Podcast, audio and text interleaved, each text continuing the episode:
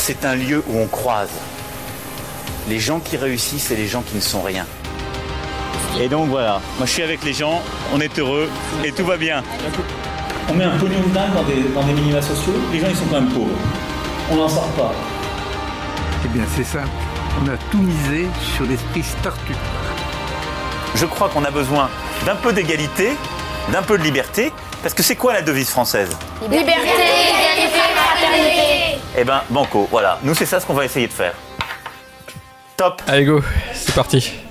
Bienvenue dans La République inaltérable, la balade de diffusion politique libre, incisive et sans concession du monde moderne avec Alexis Poulain. Bonjour Alexis.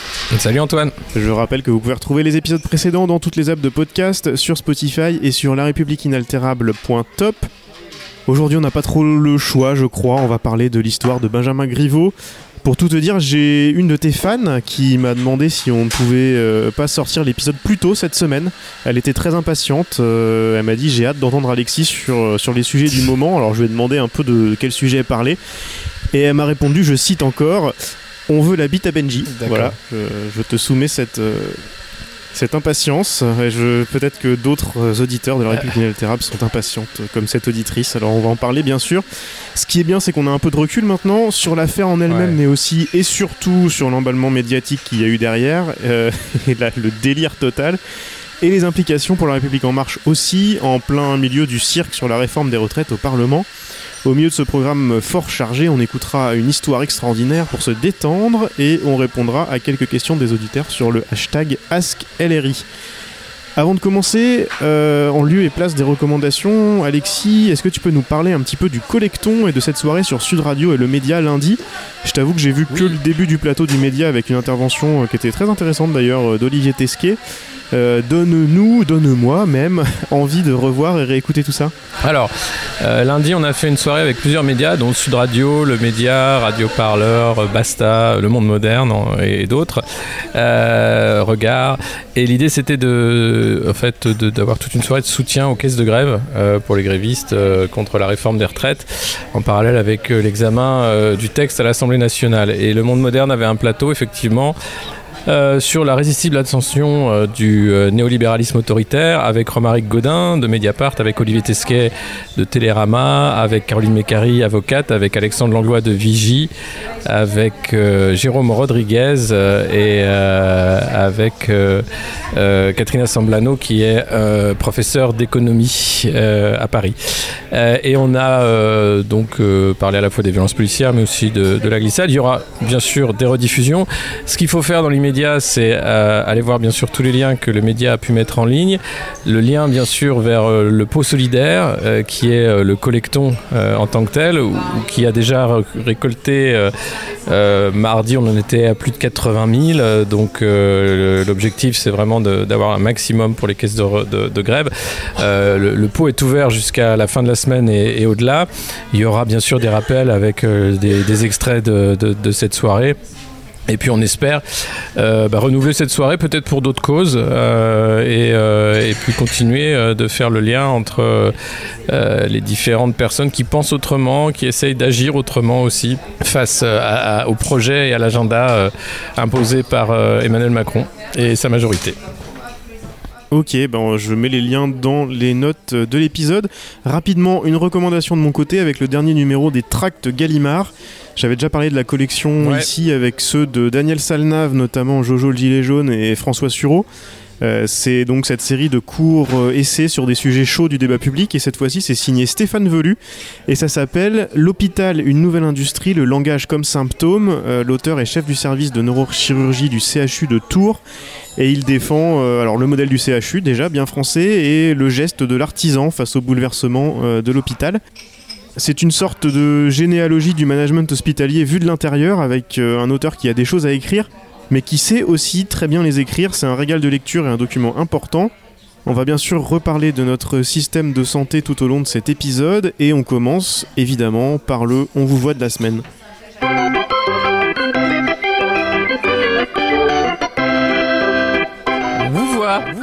Vous voit, vous voit, vous voit, vous voit.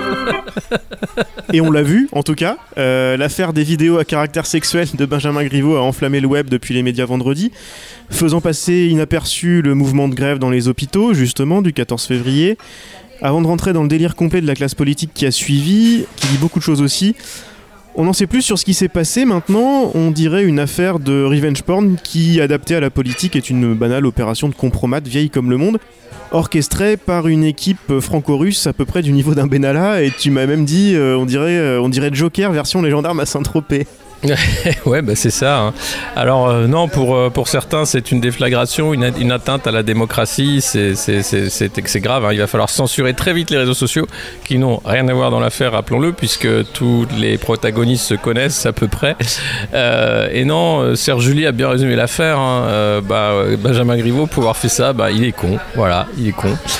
C'est la vie de Serge Julie, c'est la vie de certains. Il n'y a pas de jugement moral à avoir. Évidemment, tout le monde a le droit à la vie privée, mais aussi on est euh, en droit d'attendre un certain niveau de responsabilité de nos élus, de nos ministres, de nos, représentants.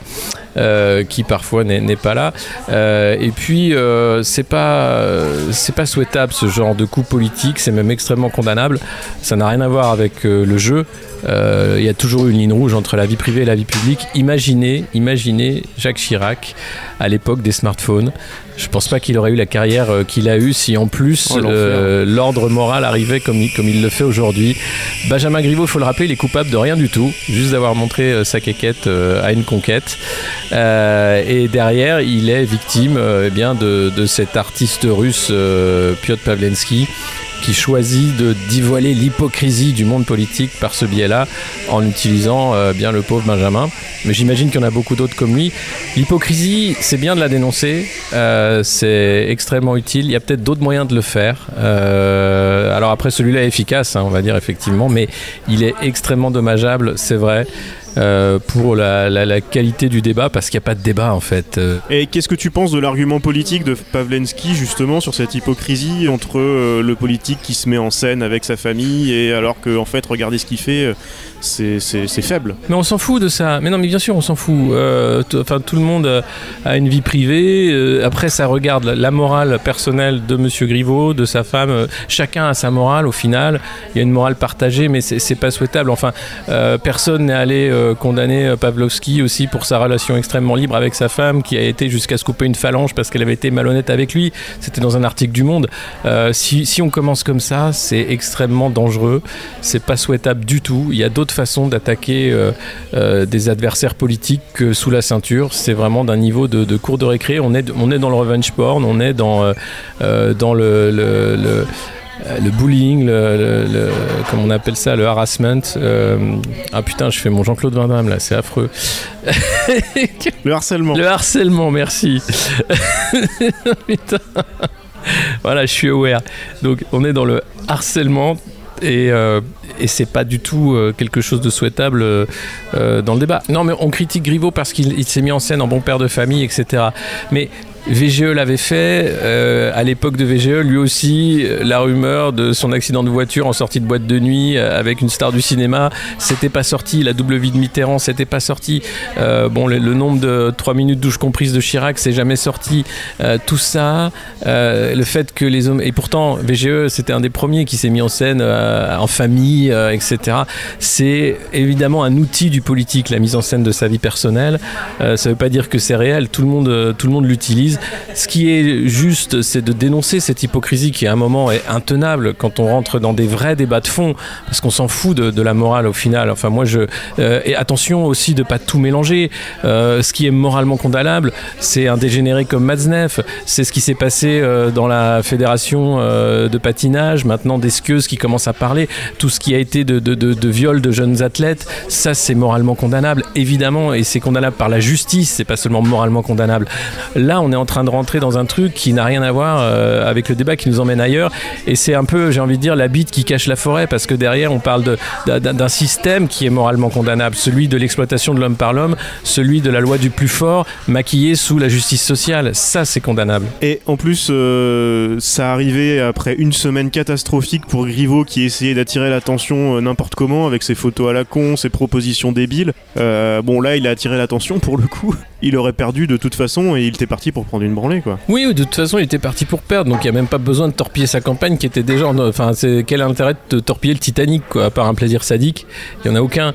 Donc euh, c'est ridicule. Mais euh, et puis d'ailleurs, le compromat, il est plus utile une fois que la personne est élue pour euh, le faire obéir au doigt à l'œil et ne pas sortir la vidéo pour le faire chanter, tout simplement.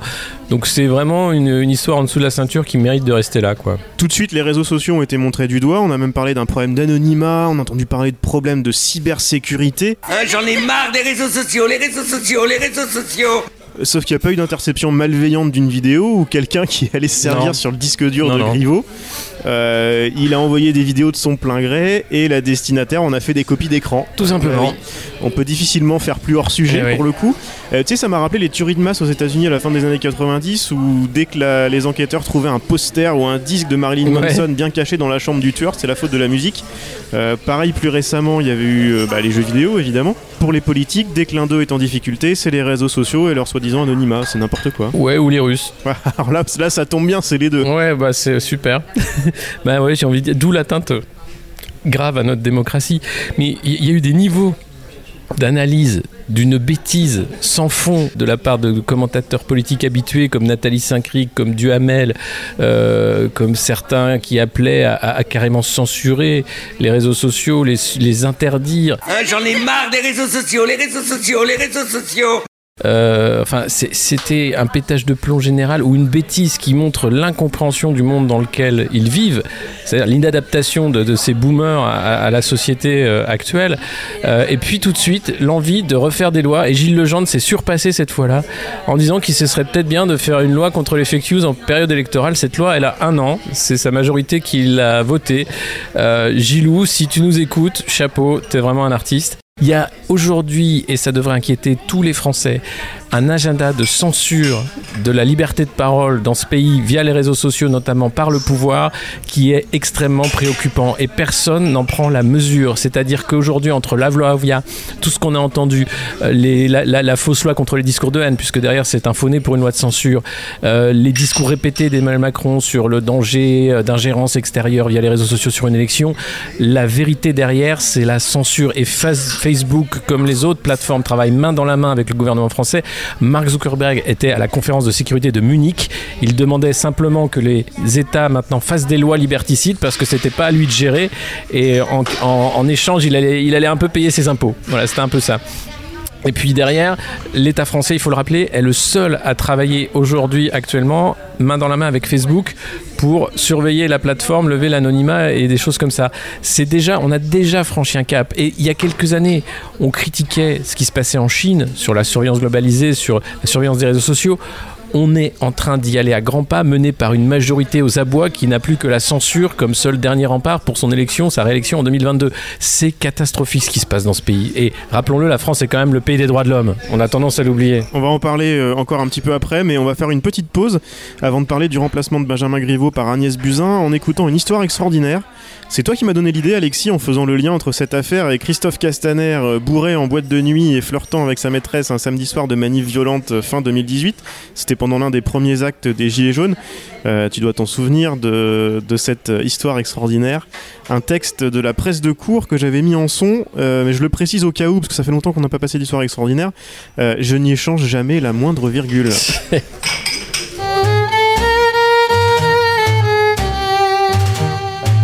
Une journée calme en apparence, en dépit de l'acte 17 des Gilets jaunes.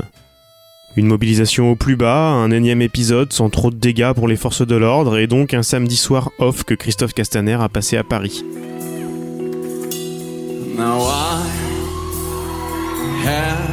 Regardez The Voice à la télé comme le fait le président Macron. Pas le genre de la maison. Et non déplaise aux technos du gouvernement, Castaner est un osseur ascendant baroudeur qui, à 53 ans, aime profiter de l'instant. Alors, le locataire de la place Beauvau a filé au Noto, restaurant branché situé au premier étage de la salle Playel dans le 8e arrondissement de la capitale. Le ministre de l'Intérieur est arrivé vers 22h30. Il accompagnait un couple d'amis qui ce soir-là venait assister à l'anniversaire d'un de leurs proches, un jeune homme chic et branché qui travaille dans la com. Et pour plus de discrétion, le ministre a laissé ses deux officiers de sécurité à la porte du restaurant. À limite, tu vas te panier et tu reviens. Si toi, je te laisse rentrer comme ça, la semaine prochaine, ils viennent tous par panier. L'établissement était plein à craquer, environ 150 personnes, young and beautiful, prêtes à tout pour s'amuser. Christophe Castaner a débuté la soirée par quelques shots de vodka, histoire de se mettre dans l'ambiance. Vers 23h30, les fêtards ont poussé les tables pour pouvoir danser. Le ministre a aussitôt déboulé sur le dance floor improvisé et esquissé quelques pas. Casta, le beau gosse de la République en marche, était en forme et avait très envie de séduire. Bo- Bonsoir ma jolie belle, moi, moi, c'est Jean-Guillaume, je, je peux t'offrir un verre d'eau aux toilettes s'il te plaît? Pourquoi faire? Ben pour boire. En quel honneur Non parce que j'ai- très envie de sortir avec toi sur la bouche, tu me fais dresser le zizi. Son regard a alors croisé celui de Clara, une trentenaire avec qui le feeling est passé aussi sec. Et le ministre n'a pas eu besoin de longs discours pour la charmer. Ils ne se sont plus lâchés de la soirée. On dansé collé serré sur Time of My Life et on finit par s'embrasser.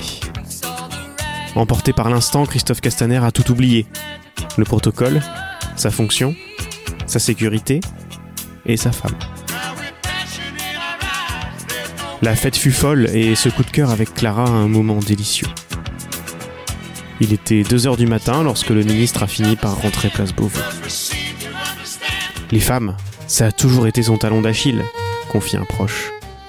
En tout cas, cette nuit-là, Monsieur Castaner en gardera un joli souvenir.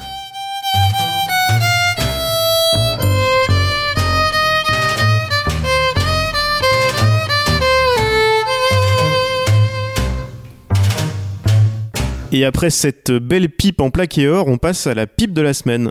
Quand je vois parfois des simulations qui sont faites, il y a des journaux qui en ont sorti, c'est de la pipe complète, hein. C'est de la pipe complète, hein.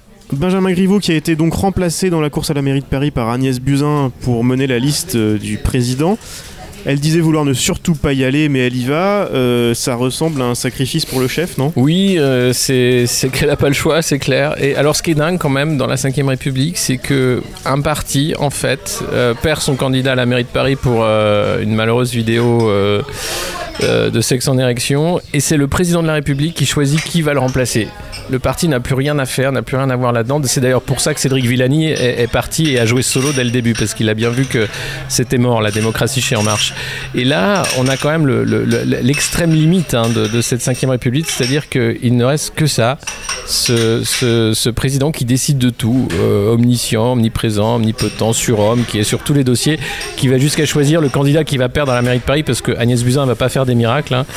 Euh, même si elle attendait un miracle à l'hôpital, ou elle voulait réenchanter l'hôpital, elle va pas réenchanter la campagne, elle y va de, mauvais gré, elle a pas envie d'y aller, c'est clair, personne voulait trop y aller. Moi, j'aurais, j'aurais, je ne comprends pas la capacité incroyable qu'a Emmanuel Macron à toujours choisir les mauvais candidats. Euh, C'était le cas pour les européennes. Euh, on a vu de le voir à la commission d'investiture d'En Marche. On comprend mieux maintenant certains profils qu'il a pu avoir au sein de- des députés En Marche. Il y a des très bons profils, mais il y en a aussi des très mauvais. Rappelons que Joachim Stonforget, qui fait partie aussi de la bande qui a partagé la vidéo, était un député de la République En Marche. Euh, et il y en a d'autres. Euh, c'est- une catastrophe. Et, Agnès Buzyn, bah oui, elle est immolée sur l'autel du euh, tu dois y aller parce que t'es ministre et on te connaît. Et puis, euh, et puis voilà. hein. Et, puis, et puis ça montre le, manque d'épaisseur de ce parti, le, problème qu'il y a en termes de, direction, de ténor. Il n'y a personne parce que pour la remplacer, qui, choisit le président? Eh bien, celui qui a été son, son référent santé durant la campagne. Olivier Véran, c'est-à-dire que voilà, c'est ça y est, il y a, y plus après ça, on ne, sait, on ne sait pas, et, et c'est euh, c'est parti pour un tour. Non, c'est assez Ouais, mais ça tourne en rond quand, quand Castaner euh, a pris le ministère de l'Intérieur, c'est parce qu'il y avait personne. Quand euh, euh, Richard Ferrand se retrouve au perchoir, Ouais, c'est ouais, parce on, y on dirait qu'il y a personne. Enfin, Moi, c'est- dingue, quoi. on, dirait vraiment qu'il n'y a personne. C'est et les députés qui, commencent à se dire mais euh, à quoi on sert nous à part euh, décorer et, dire euh, oui patron quoi. Et, tant mieux, tant mieux qu'ils se réveillent un peu. Il serait temps d'ailleurs qu'ils apprennent le métier. Et puis il y a eu cette scène incroyable au départ de d'Agnès Buzyn qui était avec encore alors c'était pas réenchanter l'hôpital cette fois-ci, je sais plus ce que c'était mais encore un, un bon coup de novlangue entre deux sanglots. Euh, un peu indécent, euh, trois jours après ou quatre jours après le, grand mouvement du 14 février dans l'hôpital public dont personne n'a parlé. Bah bien sûr, non, non, mais ce, départ en larmes était, était, magnifique. Euh, Tous les urgentistes euh, debout sur le pont ont salué ces larmes de crocodile euh, euh, en les mettant en parallèle avec les vraies larmes euh, de- des victimes, des familles de victimes, des patients qui souffrent euh, et, et- des soignants qui sont à bout. C'est scandaleux, quoi. C'est une déconnexion, mais sans, sans, sans fond, en fait. On est, on est dans un. Il y, a- vraiment euh, une accélération du temps politique où la déconnexion des élites est, plus jamais, euh, jamais qu'avant visible. C'est vraiment un, moment important parce que c'est euh, le, fait du temps pré-révolutionnaire, qu'on le veuille ou non. C'est un des symptômes. Et son remplaçant au ministère des Solidarités et de la Santé, dont on a parlé tout de suite, Olivier Véran, n'a pas mis longtemps à se faire remarquer, euh, parce qu'on parlait de timing pour euh, Agnès Buzyn, avec, euh, il y a évidemment la, grève dans l'hôpital public, mais qui dure depuis, depuis longtemps, il y a aussi le coronavirus. Et dès sa première interview dans la matinale de France Inter mardi, on peut pas dire que ce soit l'environnement le plus hostile pour une première interview, il s'est fendu d'une tirade délicieuse sur les réseaux sociaux, justement. La Chine a fait un système sanitaire que je suis allé visiter sur place d'ailleurs il, y a- deux ans, un système sanitaire de grande qualité, avec des hôpitaux de grande qualité. Et ils ont une capacité de réactivité qu'ils ont pu nous démontrer, notamment en réalisant l'exploit de construire un hôpital. On se rend compte que c'est pas l'hôpital euh, high-tech euh, Mhm. Oui, bien sûr. rêvé, évidemment, mais enfin ils ont quand même construit un hôpital de grande taille en quelques jours seulement. La Chine a pris ses responsabilités en mettant en place des mesures de confinement, d'isolement, euh, très rapidement. Mhm. Et l'information circule bien. je, je ne suis pas sûr que ce serait possible de réaliser tout cela dans un pays dans lequel les réseaux sociaux seraient ouverts. Mais euh, en tous les cas, la Chine a un système sanitaire, nous donne les informations euh, dont elle dispose, je crois, en transparence. Et ce qui est intéressant, c'est que, je vous le disais tout à l'heure, le fait de disposer d'informations venant d'autres pays, de Singapour, du Japon, qui sont des pays à fiabilité euh, euh, avérée, euh, on se rend compte que les données dont, dont nous bénéficions depuis la, de, de la part des Chinois sont des données qui nous paraissent fiables d'un point de vue scientifique.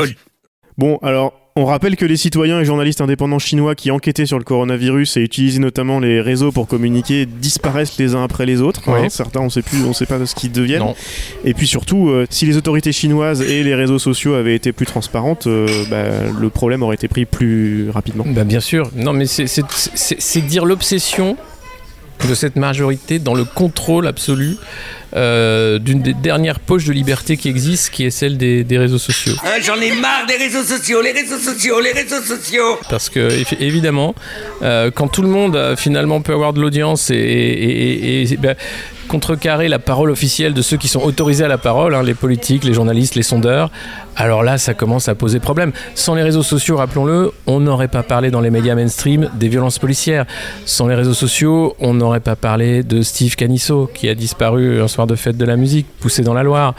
Euh, sans les réseaux sociaux... euh, Benalla serait toujours à l'Elysée avec son Benalla serait toujours à l'Elysée, exactement. Enfin, il y, a derrière euh, cette, cette possibilité euh, de liberté quelque chose qui agace la, vision verticale du pouvoir qu'a Emmanuel Macron euh, et ses amis. Euh, et d'ailleurs, vous le voyez, les Cohn-Bendit, les, barbiers, tous ceux qui, sont les, micros d'or, hein, ils ont horreur des réseaux sociaux parce que évidemment, c'est là qu'on va trouver une concurrence et puis, eh bien que c'est là qu'on va contre, contrecarrer toutes leurs contre-vérités, tous leurs, toutes leurs propos qui sont qui sont à côté de la plaque euh, trop souvent. Donc c'est emmerdant en fait quand on est censé être le sachant et celui qu'on doit écouter. Donc là vraiment c'est inquiétant. Je, je, comprends pas qu'il n'y ait pas plus. euh, après évidemment les, profils, euh, on n'est pas assez nombreux euh, à pouvoir critiquer euh, et à dire que ça suffit, mais euh, mais mais euh, et c'est bien tout le problème, c'est que les poches de liberté étant réduites au-delà de la sphère des réseaux sociaux, c'est facile de fermer le dernier robinet de, de liberté euh, en disant que c'est pour le bien de tout le monde parce que, hein, attention, il y a des enjeux terroristes, puis il y a des discours de haine, et puis c'est pour la sécurité de tout le monde. hein. C'est important la sécurité, c'est la clé de tout. hein. Ouais, et tu sais, ça m'a fait penser à autre chose. Euh, je me souviens euh, d'une conférence technologique où ça parlait de, de véhicules autonomes, je crois, sur cette, euh, cette conférence-là. Ouais. Où ça expliquait qu'ils faisaient plein d'expérimentations. C'était une grosse boîte française, je sais plus laquelle. que ça faisait plein d'expérimentations à Singapour parce que c'était génial. Ils étaient vachement dans l'innovation à Singapour et tout. Et puis le cadre réglementaire était pas mal. Et puis, euh, et puis ils pouvaient faire plein de trucs une fois que, euh, voilà, une fois que le gouvernement de Singapour avait décidé d'une expérimentation. Et je me souviens que dans l'assistance, il y a quelqu'un qui a fait euh, C'est peut-être parce que c'est un régime un peu autoritaire, ça facilite les choses. Ça avait fait rire tout le monde, mais euh, tu dis souvent que, que la République En Marche mar- marche comme une start-up et comme, enfin, même comme une entreprise. C'est exactement la même chose avec les réseaux sociaux. C'est ça, c'est la même chose, c'est une vision euh, verticale du pouvoir. On ne veut surtout pas euh, laisser euh, ça aux mains des autres. Et puis, puis de l'autre côté, ben, les, propriétaires de, ces réseaux se gardent bien d'être transparents aussi sur l'algorithme, euh, peuvent tout à fait organiser la censure d'une autre façon, au-delà des lois de contrôle qui vont se mettre en place. C'est un sale temps sur l'Internet mondial, on peut dire. Ouais, alors ce qui risque de se passer aussi, c'est que Zuckerberg, euh, là, était cette semaine à dire Mais régulez-moi, régulez-moi. C'est la stratégie aussi habituelle en se disant que ça a été open bar pendant des années. Maintenant, il a un monopole. Donc régulez-moi, régulez-moi. Comme ça, je vais faire quelques petites concessions. Et puis, euh, surtout, comme ça, je suis sûr qu'il n'y aura aucun. euh, aucun compétiteur à pouvoir, euh, bah, à pouvoir émerger. Quoi. Je vais rester en situation de Bien monopole sûr. en donnant quelques miettes. Bien sûr, bien sûr, c'est exactement ça. Et puis, et puis de la préventive pour éviter d'a- d'avoir à, répondre à des procès euh, encore plus terribles que ce qu'on pourrait préparer contre cette, ce monstre qu'est Facebook. Je reviens à Olivier Véran rapidement. Il était co-rapporteur du projet de loi de réforme des retraites à l'Assemblée. Ouais. Euh, le timing, comme pour Agnès Buzyn, est juste parfait. Ben, tout est parfait. hein. C'est c'est- c'est, euh, c'est une capitulation campagne euh, qui se déguise encore une fois en, maîtrise totale du calendrier, euh, en professionnalisme, en sang-froid. Euh, et puis Olivier Véran, c'est quand même celui qui, remettait en cause un peu la Sécu. Euh, c'est quand même pas mal. Donc euh, on, va, attendre, après sa première matinale déjà qui, promet de belles sorties à venir, ça risque d'être chaud pour ce qui est de la crise des urgences. C'est pas fini, loin de là. Et, c'est pas fini de, toutes les autres crises et mobilisations qui sont loin d'être finies. Euh, là, ce qui est drôle, c'est qu'Emmanuel Macron est en train d'essayer de faire monter à nouveau euh, la grosse ficelle de la lutte contre le communautarisme islamique euh, ou islamiste, pardon. C'est, enfin, ça suffit quoi. C'est, écoutez, on n'a pas, on n'a pas voté RN, LREM, RN, ça commence à se voir que c'est quand même la même équipe. hein. Ils se passent la balle et puis ils attendent 2022. Euh, c'est de l'anti-jeu en réalité. Et je voulais te parler un petit peu de ce qui se passe à, l'Assemblée. euh, et du coup, on va passer à Ask LRI. Aujourd'hui, j'ai quatre questions auxquelles je vais répondre, ont toujours été euh, tirées au sort. Je préfère préciser, il y en a qui viennent de Twitter, il y en a qui viennent de Facebook, et parfois il y en a même qui viennent d'Instagram. Vous êtes toujours euh, nombreux sur le hashtag AskLRI sur Twitter à nous poser des questions. Il y avait des questions notamment sur euh, l'Assemblée et ce qui se passe autour de la réforme des retraites. Je vais te les poser à la fin, mais d'abord euh, une question de Guillaume qui nous demande si c'est avec ou sans sucre. Alors je ne sais pas trop de, je, je sais pas trop de quoi il parle. Sans, Je sais sans. pas si c'est une réponse, Alexis. Non, non, sans sucre. Harp Trucker qui nous demande pourquoi Robert n'a pas encore sa mobilette. Je ne sais pas. Ça, je sais pas. Il a pas été sage, peut-être. Euh, Gérard, euh, qui est l'un des comptes Twitter qui te répond souvent, euh, Alexis, juste pour te provoquer ou pour dire que tu sers à rien. Ouais. Je sais pas, alors il, il dit, il dit pile ou face. Allez, allez, Gérard. Pile, pile. Voilà, une, réponse pour Gérard. Et puis, euh, non, voilà, là je vous. Alors, une question qui revient un peu à, celles qui t'ont déjà été posées dans les émissions précédentes. Comment peut-on demander à ce que Macron soit détecté aux stupéfiants Mais on peut pas. C'est ça qui est beau dans la cinquième. Non, on, peut pas. Lui, c'est lui, qui- c'est le président. On l'a vu encore pas mal se, se passer la main sous le nez euh, pendant le, ces dernières apparitions publiques. Oui, oui, non, mais c'est la magie de la cinquième. Il y a pas de. C'est le président qui publie son bilan de santé, euh, s'il le souhaite. Voilà. Et, euh, et c'est son médecin personnel qui, qui fait son bilan de santé. Donc voilà, il n'y a, pas- a pas de test antidopage hein, pour être président de la République, ça se saurait sinon. Ouais, c'est ça, et Pilgrim l'Ancien qui dit Et si Macron est contrôlé positif, est-ce qu'on peut le destituer? Là, je renvoie à euh, l'émission d'il y a 15 jours où tu avais répondu euh, plus ou moins à cette question-là. Ouais. Non, par contre, je reviens plutôt à cette question de Nat Kelly. Que se passe-t-il si le 49.3 est annoncé? On reparle évidemment de ce qui se passe à l'Assemblée. C'est compliqué, motion référendaire, 49.3, on en est où? Bah, le 49.3 peut se profiler, euh, évidemment. C'est, ce sera le, le scénario. euh, parce que ce qui est clair euh, avec euh, LREM, c'est que ce n'est pas le dialogue qui compte, c'est pas prendre son temps qui compte, il faut aller très vite, il faut frapper tout le temps, il faut casser et advienne que pourra. Et on a l'impression que finalement, il y a un peu une logique de nettoyeur. Un mandat et ça suffit, mais on aura fait tout le sale boulot. Et après, démerdez-vous. Euh, ce qui est assez affolant de voir que euh, un grand pays comme la France, eh bien, en fait, euh, peut, vivre dans une, petite démocratie presque bananière. Top